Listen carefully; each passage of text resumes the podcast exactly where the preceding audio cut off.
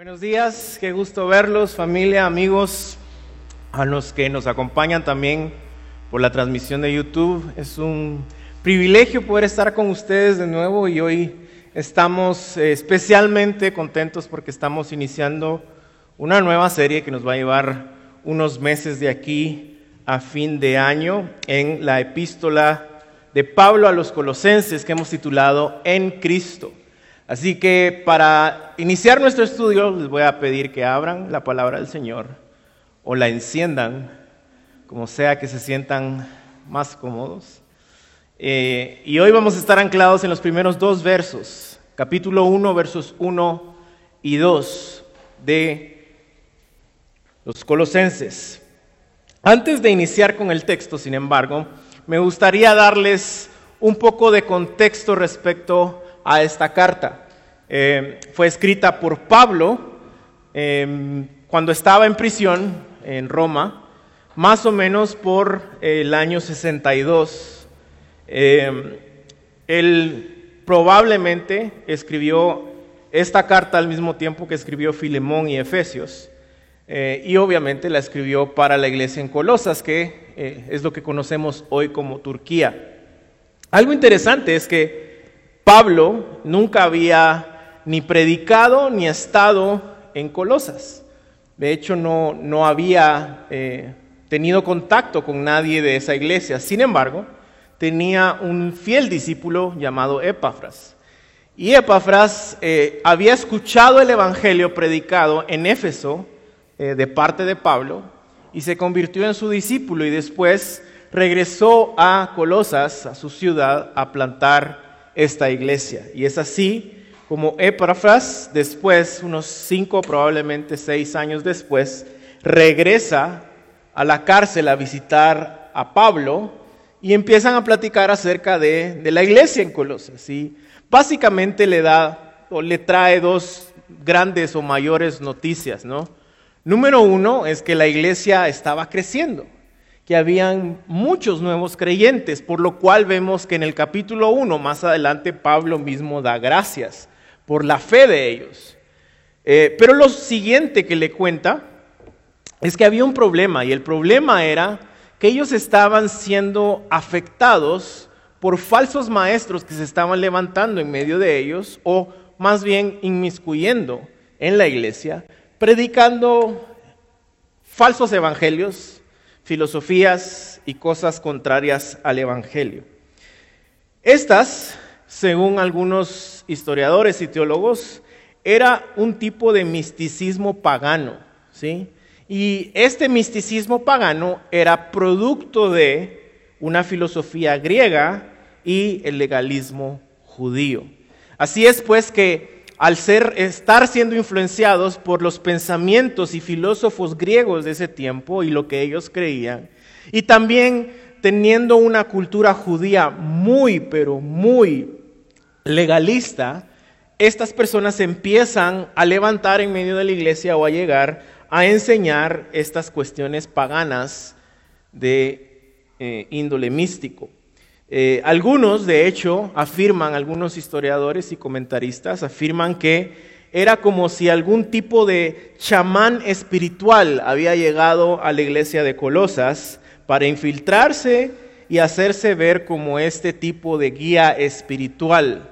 Alguien o estas personas o chamanes eh, afirmaban tener un entendimiento superior o más grande acerca de lo espiritual y en base a eso estaban aconsejando a las personas en la iglesia de Colosas, especialmente a los nuevos creyentes, pero también habían creyentes ya de algunos años que estaban cayendo en estas enseñanzas. Algunas cosas de este eh, paganismo místico, que era otra vez producto de la filosofía griega y el legalismo judío, eran cosas como la veneración o adoración a los ángeles, la revelación de mensajes especiales y personales a través de visiones y únicamente a través de estos chamanes espirituales. La abstinencia ascetista casi de la comida y bebida porque la veían como pecado y el guardar ciertos días prescritos de hecho en la ley del Antiguo Testamento. Eh, estas eran algunas de las cosas que estos guías espirituales estaban tratando de influenciar en la iglesia de eh, Colosas. Y todo esto, el propósito de todo esto, era para que ellos pudieran obtener protección, eh, ser libres y ser salvos de los espíritus malignos. Entonces, en conclusión, el problema de la iglesia en Colosas era que estos, estas personas que creían ser seres con conocimiento espiritual más elevado y más profundo, estaban engañando a la iglesia, diciéndoles que ellos podían protegerse o de hecho hasta salvarse haciendo estas cosas, ¿sí? Eh, de los espíritus malignos. Cuando obviamente Epafras le cuenta estas cosas a Pablo, vemos como él, inspirado por el Espíritu Santo, escribe esta carta. Y básicamente el problema era que todo esto devaluaba la obra y la persona de Jesucristo. Todas estas cosas que ellos estaban enseñando estaban devaluando el Evangelio en medio de la iglesia. Y no solo eso, sino estaban atacando la identidad de los creyentes en la iglesia. Si tú quieres ser esto, tú debes hacer esto. Si tú quieres ganar esto, tú debes hacer esto. Es por eso que en esta carta, en Colosenses, vamos a ver que Pablo enfatiza la preeminencia y la supremacía de Cristo sobre toda la creación y sobre cualquier poder espiritual. Pablo también describe claramente la identidad del cristiano y cómo el cristiano, debido a esa identidad, debe de comportarse y vivir su vida cristiana. Son tres cosas que vamos a ver a lo largo de esta carta. Vamos a ver quién es Cristo y cómo un verdadero cristiano, por ende, por su fe en Cristo, debe vivir la vida cristiana. El tema central que Pablo afirma en esta carta es que en Cristo estamos completos y no necesitamos nada ni nadie más para el conocimiento y la práctica de la vida cristiana. voy a repetir. Pablo, a lo largo de esta carta, enfatiza que es en Cristo que estamos completos. Y no necesitamos nada ni a nadie más para el conocimiento y práctica de la vida cristiana. Pablo ataca directamente las enseñanzas de estos falsos maestros en la iglesia de, de los, en Colosas, a los colosenses. Esta carta es sumamente importante para nuestros días hoy, porque si somos honestos, a pesar de que tal vez no lo vamos a ver escrito en algún papel, la práctica del evangelicalismo de hoy es esta precisamente buscar nuestra identidad haciendo algo. Si tú haces esto, Dios te va a amar más. Si tú haces lo otro o dejas de hacer estas cosas, Dios te va a aceptar. Toda la identidad del cristiano está basada en falsas enseñanzas que hoy atacan la iglesia, dada por falsos maestros que hoy están en medio de la iglesia. Es así pues que el entender nuestra identidad en Cristo y cómo debemos vivir nuestra vida cristiana es algo sumamente importante y relevante el día de hoy. Todo esto entendiendo profundamente las verdades de la obra y persona de Jesucristo. Es únicamente conociendo las verdades de la obra de Cristo profunda y claramente que podemos como iglesia cuidarnos de las falsas enseñanzas, de los enemigos externos e internos de la iglesia y, poder madurar en nuestra vida cristiana. Esto es lo que Pablo al final hace en esta hermosa carta. Así que para iniciar vamos a anclarnos en los primeros dos versos, capítulo 1, versos 1 y 2. Dice la palabra del Señor. Pablo, apóstol de Jesucristo, por la voluntad de Dios, y el hermano Timoteo, a los santos y fieles hermanos en Cristo que están en Colosas. Gracia a ustedes y paz de parte de Dios nuestro Padre. En estos dos versos vemos tres puntos el día de hoy. Vemos el remitente, los receptores y un saludo. Así que iniciemos con el remitente. Verso 1, Pablo, apóstol de Jesucristo por la voluntad de Dios y el hermano Timoteo. Pablo acá claramente se está identificando como quien está enviando o quien remite la carta. Y hace una mención de Timoteo.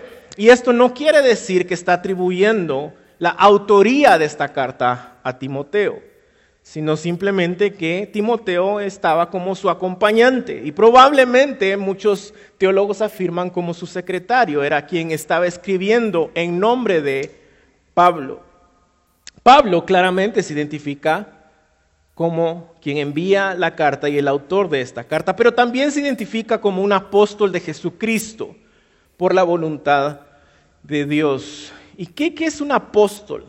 También en el mundo evangélico escuchamos como muchas personas se han nombrado o las han nombrado apóstol, pero ¿qué es un apóstol? El oficio de un apóstol en la Biblia fue dado para poder hablar y declarar la voluntad de Dios a su pueblo, dar la revelación de Dios a su pueblo. El oficio del apóstol en el Nuevo Testamento es lo que era el oficio de profeta en el Antiguo Testamento. Ustedes verán que en el Antiguo Testamento el oficio de profeta era, alguien que había sido llamado para ese oficio, para escuchar la voz literal, audible de Dios y transmitir ese mensaje al pueblo de Israel. Ese mensaje generalmente, o más bien siempre, era un mensaje de advertencia. Arrepiéntanse. Porque si no se arrepienten, vendrá juicio. Y si ustedes se arrepienten, obtendrán gracia. Arrepiéntanse. En el Nuevo Testamento vemos que ya no existe este oficio de profeta, sino que ahora el oficio para comunicar la voluntad de Dios a su pueblo, que ya no solo es Israel, es el oficio de apóstol. Ellos fueron escogidos para poder establecer el fundamento de la iglesia, dice Pablo en Efesios. ¿Y cuál es ese fundamento? Es la palabra de Dios. Ellos fueron escogidos para ser inspirados por el Espíritu Santo y transmitir la voluntad de Dios a su pueblo. ¿Cómo? A través del fundamento que es la palabra de Dios. Pero el fundamento, como nosotros sabemos, ya ha sido dado. La revelación de Dios ya la tenemos con nosotros en el canon de las escrituras. Y ese canon ya está cerrado, ya no necesitamos más revelación. Toda la revelación que necesitamos está en las escrituras. Ya no existe nueva revelación. El canon de las escrituras es nuestra única y final fuente de revelación y autoridad como cristianos, especialmente para definir nuestra identidad y para definir cómo debemos vivir la vida cristiana, que era el problema de la iglesia en Colosas. Ninguna persona hoy en día entonces puede definirse a sí mismo o autoproclamarse apóstol o profeta. Esos oficios están cerrados. La Biblia claramente tenía requisitos especialmente para el oficio de un apóstol. Veamos cuáles son rápidamente esos requisitos. Número uno, haber visto personalmente a Cristo resucitado. En Hechos 1, cuando los apóstoles están decidiendo quién va a reemplazar a Judas, dicen, verso 21, por tanto, es necesario que de los hombres que nos han acompañado todo el tiempo que el Señor Jesús vivió entre nosotros, comenzando desde el bautismo de Juan hasta el día que de entre nosotros fue recibido arriba en el cielo, uno sea constituido testigo con nosotros de su resurrección. Ellos debían de haber sido testigos de Cristo resucitado. Esto no era algo que ellos podían tomar a la ligera. De hecho, Pablo no lo toma a la ligera. Él le recuerda a los corintios en 1 de Corintios 9 que él vio al Señor resucitado. No soy yo libre, dice. No soy yo apóstol, no he visto a Jesús nuestro Señor. Haciendo referencia a su encuentro cara a cara con Jesucristo resucitado en Hechos capítulo 9. Después de que murieron, de hecho, los apóstoles, nadie puede ocupar el oficio de apóstol debido a que nadie ha visto cara a cara al Señor resucitado. Requisito número uno para ser un profeta, haber visto al Señor resucitado. Número dos, haber sido llamado directamente y personalmente por Jesucristo resucitado. En Hechos capítulo 1 sigue la conversación acerca de quién iba a reemplazar a Judas y dice en el verso 23, presentaron a dos, a José llamado Barsabás, al que también llamaban justo, y a Matías Después de orar, dijeron, tú, Señor, que conoces el corazón de todos, muéstranos. ¿A cuál de estos dos has escogido para ocupar este ministerio y apostolado, del cual Judas se desvió para irse al lugar que le correspondía? Pablo sabemos que fue llamado por Cristo resucitado en Hechos capítulo 9. Muchas de sus cartas inician precisamente con la afirmación de que él fue escogido personalmente por Jesucristo. Gálatas capítulo 1, verso 1. Pablo, apóstol, no de hombres ni por hombre, sino por Jesucristo y por Dios, el Padre que lo resucitó de los muertos. Primera de Corintios capítulo 1, verso 1. Pablo, llamado a ser apóstol de Jesucristo por la voluntad de Dios. Primera de Corintios 15, 7. Después apareció a Jacobo, después a todos los apóstoles y de último de todos, como a un abortivo, me apareció a mí. Primera de Timoteo 1.1, Pablo, apóstol de Jesucristo, por mandato de Dios nuestro Salvador y del Señor Jesucristo, nuestra esperanza. Y el texto de hoy, Colosenses 1, Pablo, apóstol de Jesucristo, por la voluntad de Dios. Claramente vemos en el texto que Pablo fue escogido directa y personalmente por Jesucristo resucitado para ejercer el oficio apostólico pero lo llama con un propósito específico. Y es que el tercer requisito para ser bíblicamente un apóstol no era solo verlo, no era solo haber sido llamado directamente por él, sino haber recibido el mensaje del Evangelio directamente de Jesucristo resucitado. Gálatas capítulo 1, verso 11. Pues quiero que sepan, hermanos, que el Evangelio que fue anunciado por mí no es según el hombre, pues ni lo recibí de hombre, ni me fue enseñado, sino que lo recibí por medio de una revelación. ¿De quién? De Jesucristo. Otra vez su encuentro con Jesucristo en Hechos capítulo 9. Y más tarde en Hechos 20, verso 24 dice, de ninguna manera estimo mi vida como valiosa para mí mismo, a fin de poder terminar mi carrera. ¿Cuál es esa carrera? El ministerio que recibí del Señor Jesús para dar testimonio solamente del Evangelio de la gracia de Dios. Y en Romanos capítulo 1, verso 5 dice, es por medio de Él que hemos recibido la gracia y el apostolado para promover la obediencia a la fe entre todos los gentiles por amor a su nombre. Vemos pues que los apóstoles, sin contar a Judas, sino a Matías, que fue seleccionado en Hechos capítulo 1 para sustituirlo, y Pablo, fueron testigos de la vida y obra de Jesucristo resucitado. Fueron comisionados por Jesucristo, lo vieron, fueron llamados y recibieron y aprendieron el Evangelio de Jesucristo personalmente. Al ver estos requisitos podemos entender claramente que el oficio de apóstol era un oficio temporal y no perpetuo, con el propósito de establecer el fundamento de la iglesia, que es la palabra del Señor, y de salir a predicar el Evangelio a los lugares fuera de Jerusalén. Primera de Corintios 15, 8, de hecho, afirma Pablo que él fue el último de los apóstoles. Por último, como si hubiera yo nacido en un tiempo que no me correspondía, también yo lo vi.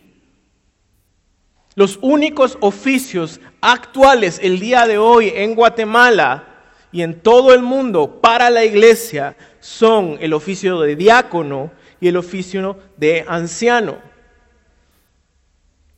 Es una tragedia que tantos hombres y mujeres hoy en día están siendo engañados y engañando a otros, autoproclamándose como apóstoles o profetas. Quien lo haga, probablemente lo haga por ignorancia, pero en su mayoría lo hacen por su propia vanidad, orgullo o ambición. En el caso de Pablo no escribe por orgullo, ambición o por vanidad, sino porque él está estableciendo que lo que va a recibir la iglesia de Colosas es la palabra de Dios, literalmente, recibida a través de la inspiración del Espíritu Santo. Por otra parte, recordemos que él no había visitado Colosas, no lo conocían tal vez, y está estableciendo también su autoridad en el mensaje. Esta escritura viene de Dios mismo. ¿Quién remite la carta? Pablo, apóstol de Jesucristo por la voluntad de Dios. ¿Quiénes son los receptores? Verso 2. A los santos y fieles hermanos en Cristo que están en Colosas. Y acá Pablo empieza a dar una descripción de los receptores de la carta. De hecho, es hermoso que Pablo empieza aclarando de entrada los problemas que habían en la iglesia de Colosas. ¿Quién tenía toda la autoridad para hablar de cuestiones de vida espiritual? Dios. Dios es quien debe regir eso. Y el problema de la identidad de los colosenses, vean lo que dice Pablo, a los santos, fieles y hermanos. Empieza a hablar de su identidad. Santos, esta palabra se, significa apartados. Cuando Pablo llama santos a los creyentes en Colosas, está diciendo que ellos son gente apartada. Este adjetivo, vean, interesante también, no es solo para algunos que, creen que no tienen pecado o que tienen menos pecado que otros. Este adjetivo tampoco es para quienes creen que despliegan más virtuosidad o conocimiento que otros. Este adjetivo es para todos los creyentes que han puesto su fe en Jesucristo. A todos les está llamando santos o apartados, pero ¿apartados de qué o para qué? Separados del mundo, apartados por y para Dios. Eso es lo que quiere decir santos. Dios nos hace santos porque Él es santo, no porque nosotros tengamos alguna cualidad que nos haga santos delante de Dios, no porque nosotros hayamos hecho algo que nos califique como personas santas delante de Dios, Toda persona que ha puesto su fe en Cristo Jesús es santo porque Dios es santo y porque Jesucristo vivió una vida santa que es aplicada a sus hijos cuando sus hijos ponen su fe en lo que Él hizo. De entrada, Pablo está atacando los problemas principales que tenía la iglesia en Colosenses.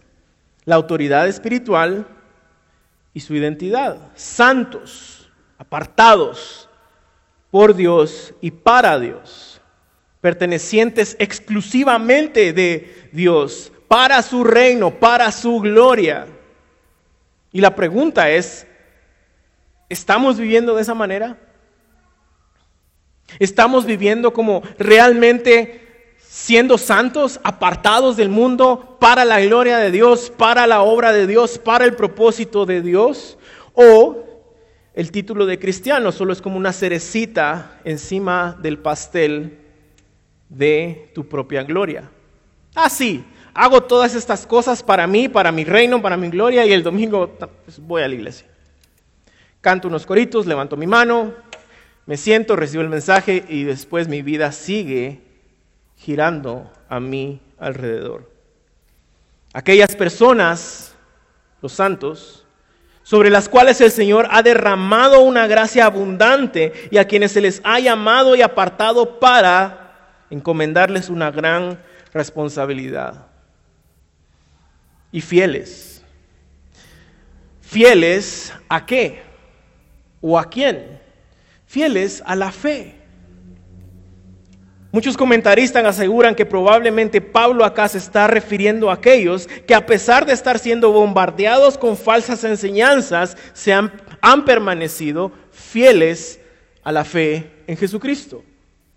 Santos, fieles, esta palabra hace referencia a alguien que puso su fe en Cristo en el pasado, está en Cristo, pero que sigue poniendo su fe en Cristo día a día, día tras día, no importa en qué circunstancia esté viviendo, no importa en qué circunstancia esté, se mantienen fieles. Un cristiano fiel que permanece en la fe y que sigue perseverando en la fe a pesar de las circunstancias. Y así como no podemos ser santos por nuestras propias obras, tampoco podemos permanecer fieles en nuestras propias fuerzas. Nosotros no podemos generar santidad, nosotros no podemos generar fortaleza para mantenernos fieles. Y luego les llama hermanos. Cuando tú y yo venimos a Cristo, somos adoptados a la familia de Dios, tenemos el mismo Padre, tenemos el mismo hermano mayor, somos la familia de Dios y la Biblia está llena de mandamientos acerca de cómo nosotros, siendo una familia, deberíamos de vivir la vida cristiana día a día. En el Nuevo Testamento, una y otra vez, dice los unos a los otros, ámense, soportense, sírvanse, háblense la verdad, confróntense. Es así como deberíamos de vivir la vida cristiana, como personas santas, como personas fieles y como una familia espiritual. De nuevo, Pablo está atacando la autoridad espiritual, la identidad del cristiano y la vida del cristiano. ¿Cómo? Basándose en la obra hermosa y espectacular de Cristo. Por eso, así es que al entender que no podemos ser santos por nuestros propios méritos, no podemos ser fieles por nuestras propias fuerzas y no podemos eh, acercarnos a la familia del Señor sin que Él nos adopte primero. Por eso es que Pablo agrega al final, en Cristo. A los santos y fieles hermanos en Cristo. Esto es crucial, de hecho por eso es el título de nuestra serie. ¿Qué significa esto de estar en Cristo? Muchos teólogos aseguran que estas dos palabras definen toda la teología paulina. Estar en Cristo es lo que Pablo escribe inspirado por el Espíritu Santo para definir qué es ser un cristiano. Steve Lawson dice, estar en Cristo Significa que tenemos una relación salvífica con Cristo y somos puestos en unión y comunión con Él, de tal manera que, como estamos en Cristo, lo que es verdad de Cristo se vuelve verdad para nosotros. Su gracia y sus recursos se convierten en nuestra experiencia y posesión. Cuando tú y yo ponemos nuestra fe en Cristo, nuestra identidad cambia. Estábamos perdidos él nos encontró. Éramos rechazados, ahora somos aceptados. Estábamos muertos en nuestros delitos y pecados, ahora tenemos vida eterna. Éramos huérfanos, ahora somos adoptados. Estar en Cristo, como dice el pastor Steve Lawson, vuelve verdad para nosotros todo lo que es verdad para Cristo. Porque Cristo vivió una vida santa y perfecta. Quienes estamos en Cristo somos acreedores de esa santidad y somos justificados por esa santidad y no castigados por nuestros pecados. Hay un intercambio en la cruz, mi pecado por su justicia. Las verdades de Cristo son verdades ahora para quienes estamos en Cristo. Hemos muerto en Cristo y hemos resucitado a una nueva vida en Cristo. El día que nosotros muramos, tenemos la esperanza que un día vamos a resucitar porque Cristo resucitó. Somos herederos de todas esas bendiciones espirituales. Y cuando hablo de bendiciones espirituales, no estoy hablando de casas, sueldos, puntos. Estoy hablando de bendiciones espirituales de las cuales nosotros somos herederos porque hemos puesto nuestra fe en Cristo Jesús. Esto cambia cómo nos percibimos. Esto cambia por completo nuestra identidad. Al estar en Cristo, las necesidades más profundas del ser humano son satisfechas. Al estar en Cristo, nuestro corazón es lleno y satisfecho de manera perfecta. Yo no sé si a ustedes les pasó, pero cuando yo estaba en el colegio o en la universidad, no recuerdo, me enseñaron la famosa pirámide de Maslow, que describe cuáles son las necesidades más profundas del ser humano. Amor, aceptación, seguridad, y el problema es que el corazón que no está en Cristo busca satisfacer esas necesidades en la creación. Con el dinero, con una pareja, con una familia, con un ministerio, tal vez cosas buenas las volvemos ídolos. Pero quien está en Cristo sabe y reconoce que su identidad ha cambiado por completo porque ahora Él es heredero de todas las cosas prometidas en Cristo. Vean lo que dice Efesios capítulo 1, verso 3 en adelante. Toda alabanza sea para Dios, el Padre de nuestro Señor Jesucristo, quien nos ha bendecido con toda clase de bendiciones espirituales en los lugares celestiales. Ahora, ¿por qué nos ha bendecido con toda clase de bendiciones? Ahí lo dice, porque estamos unidos a Cristo. Estas bendiciones no es para quien no está en Cristo, es para quienes estamos en Cristo. Incluso antes de haber hecho al mundo, vean cuáles son esas bendiciones. Dios nos amó, nos eligió con Cristo para que seamos santos, otra vez, apartados del mundo para Dios y por Dios. Santos e intachables a sus ojos Dios decidió de antemano adoptarnos como miembros de su familia. Otra vez es lo mismo que le está diciendo a los colosenses, santos, fieles, hermanos. ¿Por medio de quién? De Jesucristo. Esto es precisamente lo que él quería hacer y le dio un gran gusto hacerlo, de manera que alabamos a Dios por la abundante gracia que derramó sobre nosotros, los que pertenecemos a su Hijo amado Dios es tan rico en gracia y bondad que compró nuestra libertad con su sangre, con la sangre de su Hijo y perdonó nuestros pecados. Otra vez, ¿cómo alguien puede estar en Cristo, ser salvo, ser libre, ser adoptado, ser amado, ser apartado. Las preguntas más profundas que propone el existencialismo es quién soy, de dónde vengo, a dónde voy y para qué estoy acá. Esas preguntas solo pueden ser satisfechas perfectamente en Cristo. Y este era el problema de estos falsos líderes espirituales que estaban en Colosas. Les estaban diciendo que para que ser santos tenían que dejar de hacer esto y hacer lo otro. Que para ser salvos tenían que hacer aquello y dejar de hacer esto que para que su identidad fuera completa necesitaban ellos hacer algo, cuando el Evangelio dice todo lo contrario.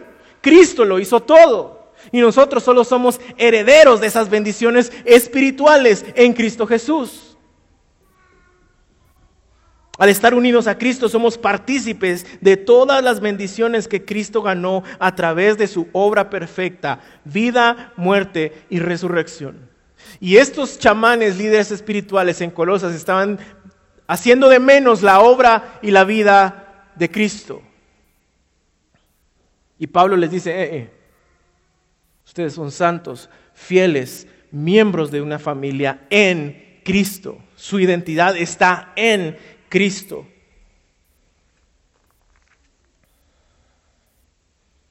Pero ¿cuál es el saludo? ¿Hay alguien que envía? la carta, alguien que recibe la carta. Y, vean esto, esto es hermoso también, porque esto no se lo está diciendo a algunos, No está diciendo Pablo, apóstol de Jesucristo, y Santiago a los fieles pastores de Colosas, a, los fieles eh, teólogos de Colosas, a, los fieles apologetas de Colosas. No, está diciendo a los hermanos en Cristo que están en Colosas. Y es que el acceso al conocimiento de la obra de Cristo no es exclusivo, como algunos pretenden hacerlo hoy en día. Ah, es que yo recibí un mensaje de Dios. Todo el mensaje que Dios, que nosotros necesitamos para esta vida, está en la palabra de Dios. Incluso algunos llegan hasta cobrar para darte mensajes de parte de Dios. Y han prostituido la obra de Cristo Jesús. Pero ¿cuál es el saludo? Pablo lo envía, el apóstol de Jesucristo, santos fieles hermanos en Cristo que están en Colosas, recibe el saludo, verso 2, segunda parte. Gracia a ustedes y paz de parte de Dios nuestro Padre. Y cuando pensamos en un saludo, la tentación siempre en estos textos es decir, ah, pasemos a lo importante, este es solo un saludo. O, cuando se está despidiendo, ¿sí? Ah, bueno, ya se está despidiendo, pasemos al, otro libro. Esto, vamos a lo importante. Pero nada en la palabra de Dios está por casualidad o está de más. Esto es un saludo sumamente profundo e importante. Y cuando nosotros pensamos en un saludo, pensamos en, bueno, en algo tal vez un poco más formal, como, hey, ¿qué tal? ¿Cómo están? ¿Cómo les va? Espero que todo esté bien. O si somos muy chapines o muy culturales, ¿qué onda vos? Eh, o el peor de los saludos, que es sin hablar, que solo es levantar la cabeza y el otro levanta la cabeza y ya se saludaron, o asumen que ya se saludaron. Pero lo que hace Pablo acá es impresionante. Él hace una hermosa combinación de un saludo hebreo y un saludo griego. Los griegos decían, solían decir para saludarse gracia o, usaban la misma raíz de la palabra gracia que significaba gozo.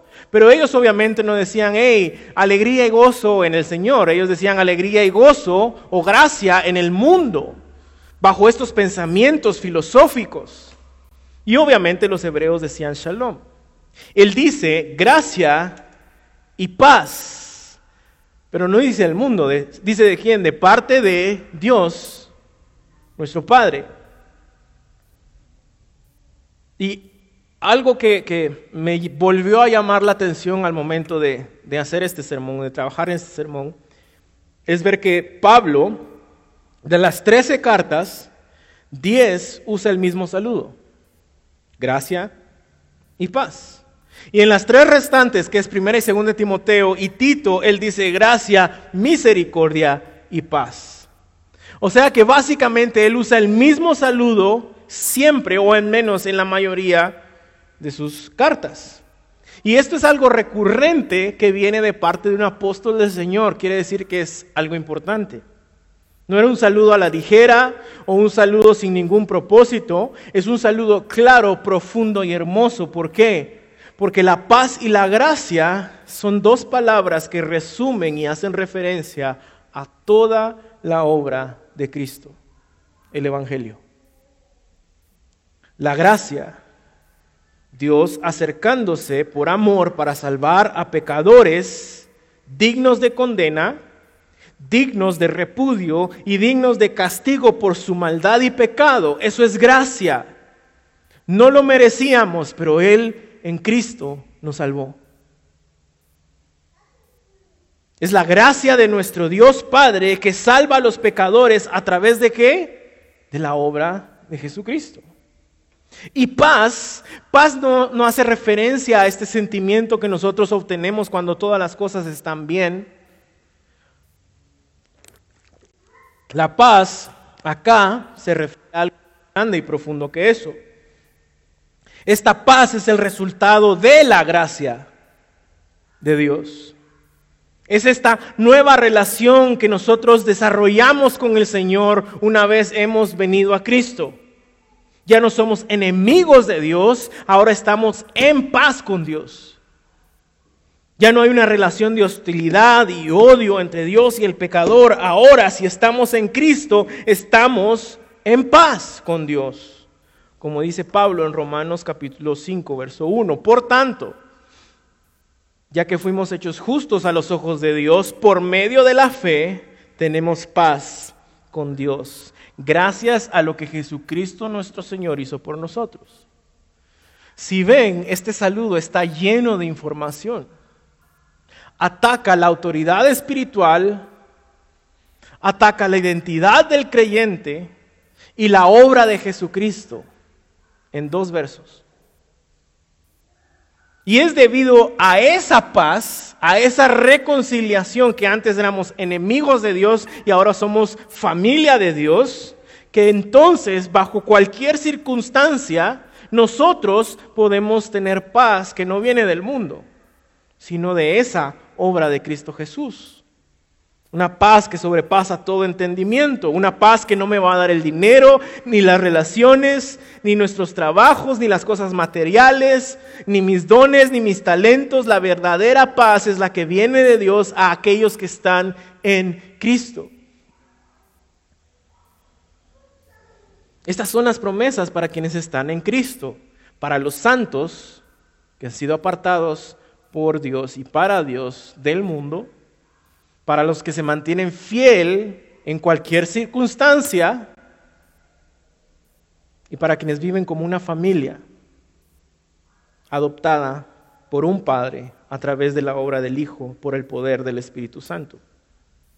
Es para los que han sido perdonados en Cristo, esa es la gracia, y por eso han sido reconciliados con Dios, esa es la paz. Gracia y paz que proviene de nuestro Dios. Y, este, esto es hermoso porque este es el mismo saludo otra vez de Pablo, pero no es el mismo saludo para la misma circunstancia.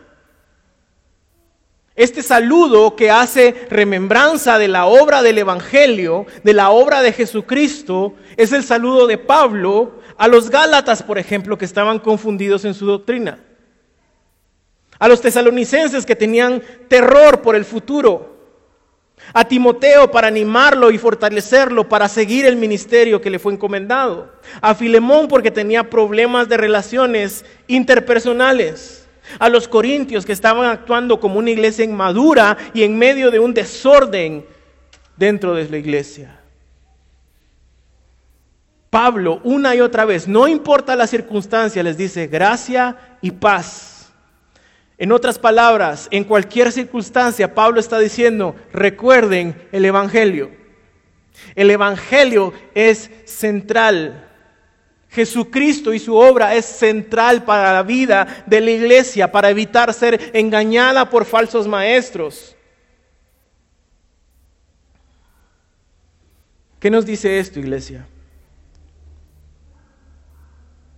Que si tenemos un día o 50 años de haber puesto nuestra fe en Jesucristo, no importa cuál sea la situación en la que estamos, día a día debemos de recordar el hermoso mensaje del Evangelio. Porque es ese Evangelio la respuesta a las circunstancias que vivimos en esta vida. Día a día debemos de recordar quién nos salvó, de qué nos salvó, para qué nos salvó, por qué nos salvó, cómo nos salvó. Es en Cristo que estamos completos y no necesitamos nada ni nadie más para el conocimiento y la práctica de la vida cristiana. Que Jesucristo es suficiente. Gracia y paz a sus hijos en todo momento, en todo lugar, en cualquier circunstancia, para mantenerse santos, fieles y viviendo como una familia en Cristo Jesús. Y así en Cristo poder luchar en contra de cualquier enemigo, interno o externo. Así como Pablo inicia esta carta recordándole a los colosenses que el Evangelio y la obra de Jesucristo es central para su identidad, para sus circunstancias, así nos debemos de recordar y hacer el Evangelio central en medio de cualquier circunstancia. El Evangelio no es solo para los que están perdidos, es para la iglesia, para recordar y afirmar ese mensaje día a día en nuestra vida, no importa cuál sea la circunstancia.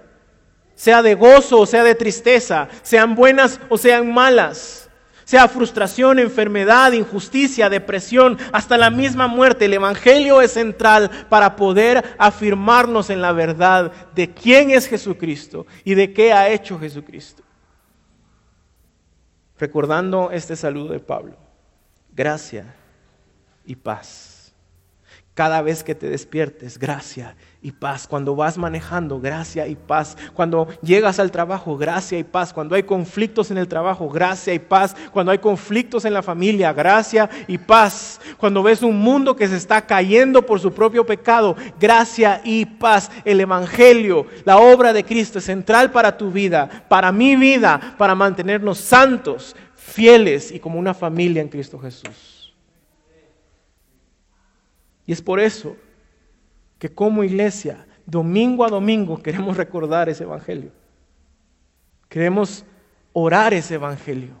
Queremos predicar ese Evangelio. Queremos practicar ese Evangelio. Queremos ser expuestos a ese Evangelio para que nos cambie, para que nos afirme. Y queremos cantar ese Evangelio.